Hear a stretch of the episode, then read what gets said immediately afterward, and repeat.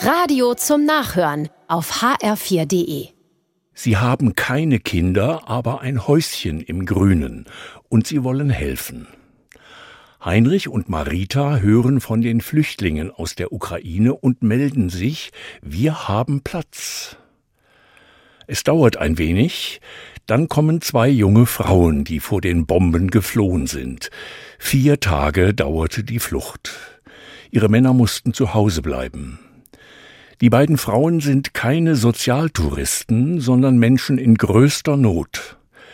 Sie finden ein Zuhause bei Marita Heinrich und dem Häuschen im Grünen. Der Anfang ist schwer. Die Frauen aus der Ukraine sind schüchtern und haben Angst. Mit jedem Tag aber wird es besser. Sie lernen Deutsch, am Telefon sprechen sie mit ihren Männern daheim und wohnen ohne die Gefahr des Krieges.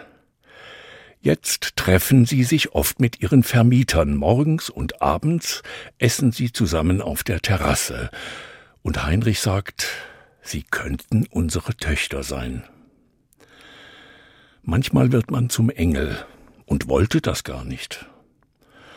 Aber dann liest oder hört man etwas und denkt, da kann ich helfen, mit einem Zimmer, mit Geld oder mit meinen Händen.